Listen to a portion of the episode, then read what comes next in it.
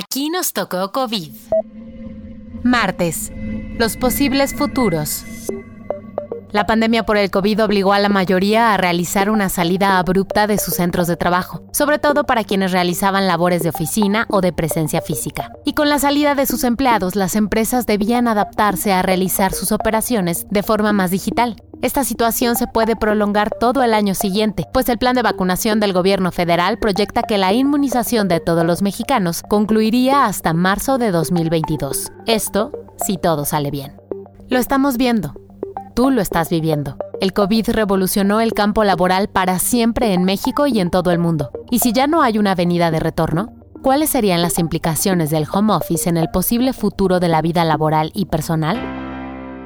Con la pandemia los poderes también se ven obligados a mirar, adaptarse y legislar la nueva normalidad. La semana pasada, el Congreso mexicano aprobó modificaciones al artículo 311 de la Ley Federal del Trabajo. En este artículo se define qué es el teletrabajo. Estos cambios aprobados establecen cuáles son las obligaciones de los empleados y de sus patrones. Entre las cuestiones que probablemente hayas escuchado que esta nueva ley regula es que el patrón debe asumir algunos gastos que tienen que ver con Internet, luz, equipo electrónico e inmobiliario. También señala el derecho a la desconexión y que el empleador debe ver por el equilibrio de la vida laboral y personal de sus trabajadores. Pero más allá de lo que dice la ley, el home office no es para todos y tampoco es obligatorio aunque el 82% de las empresas en México ya considera disminuir el espacio que destinan a las oficinas físicas. Esto de acuerdo con la encuesta Global Outlook CEO realizada por la consultora KPMG. Pero por mucho que las empresas estén considerando reducir las oficinas, lo que también deben hacer es diseñar planes laborales híbridos mucho más sólidos y alternativas para las personas que no están cómodas con este modelo. Pues recordemos que no es solo una cuestión de voluntad. Al home office lo afectan factores laborales, sociales, de personalidad, ubicuidad y habilidades cognitivas, emocionales y de comunicación. Un ejemplo de esto es lo que planea la compañía mexicana de chatbots YaloChat, quienes después de realizar encuestas y seguimiento a sus colaboradores, encontraron que a una pequeña parte de ellos no les convencía el home office. Entonces, una de las respuestas fue la promesa de que aunque no tuvieran oficinas físicas, sí tendrían una especie de coworking en el que los empleados podrán reunirse, realizar talleres o demás aspectos que los convoquen a la convivencia cara a cara. Y hablando del coworking, en estos últimos meses las oficinas compartidas han comenzado a adaptarse y a la par de ellos también otros lugares como hoteles, cafeterías o restaurantes, quienes han lanzado conceptos como Vips Office de la cadena de restaurantes Vips o el llamado Workation, que es ofrecido por cadenas de hoteles para que sus huéspedes ocupen habitaciones de forma segura y que al mismo tiempo que trabajan combinen estadías en lugares turísticos. Estas tendencias de coworking, workation o alternativas a la oficina en casa sin duda permanecerán tras la pandemia, pues cada año el empleo autónomo o freelance ha incrementado y con ello los llamados nómadas digitales, que son personas a las que sus empleos les permiten no tener un lugar fijo de residencia.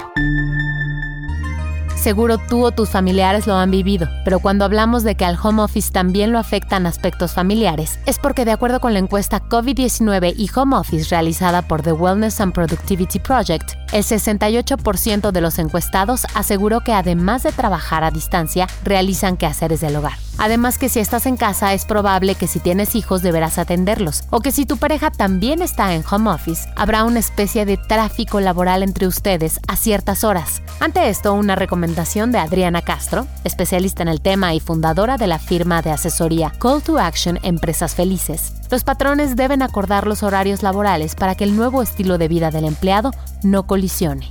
La misma encuesta indica que el 14% de los empleados considera que la transición al trabajo remoto no ha sido del todo satisfactoria, mientras que el 7% considera que la pandemia ha afectado negativamente la adaptación a esta nueva forma de trabajo. Entre otros aspectos, el 40% de los trabajadores encuestados opinó que come más sano y mejor desde que está en confinamiento. Un 55% dice que cumple con rutinas de ejercicio caseros como cardio, yoga o estiramientos. Y un 79% afirma que ha optado por vestir ropa más cómoda para el trabajo en casa. Estos tres datos de alimentación, ejercicio y atuendo sin duda han modificado el consumo y han aumentado la oferta de ciertos productos.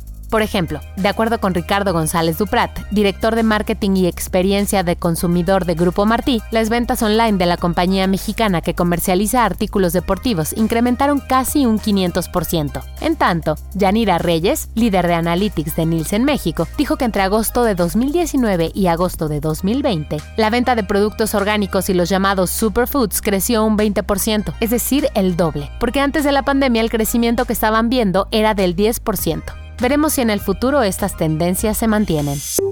Por último, hablemos de un tema que orbita en cualquier tema de la digitalidad, el de la ciberseguridad. Y es que la vertiginosa adaptación en línea puso como prioridad de las empresas la productividad y la supervivencia, lo que ocasionó que se dejaran de lado estos temas de seguridad, por lo que en el país los ataques como el phishing han crecido 600%. Estas vulnerabilidades están asociadas principalmente a que los empleados hacen home office con dispositivos mal configurados y con redes que no están bien protegidas. Este panorama desde luego aumenta la posibilidad de que una compañía sea ciberatacada e incrementa el riesgo de que los datos personales de los trabajadores sean robados. Tal vez es por eso que en un año, 2020, comparado con el 2019, aumentó 25% que los empleados de corporativos consideren que la ciberseguridad y la privacidad deben ser parte de los planes integrales de la digitalización de las compañías. Esto de acuerdo con un reporte de la consultora PricewaterhouseCoopers. La permanente mutación es ya la verdadera nueva normalidad, y en el escenario laboral es difícil afirmar cómo será la realidad en unos años. Pero hay una cifra que sin duda es inquietante. Para coworkingsources.org, para 2030, es decir, en 10 años,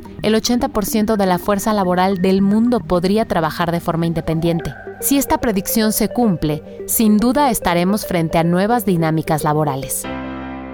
El guion de este podcast fue escrito por Giovanni Mac con la ayuda de la información reporteada por Gaby Chávez, Alejandra Espinosa, Cianya López, Juan Tolentino y Nancy Malacara.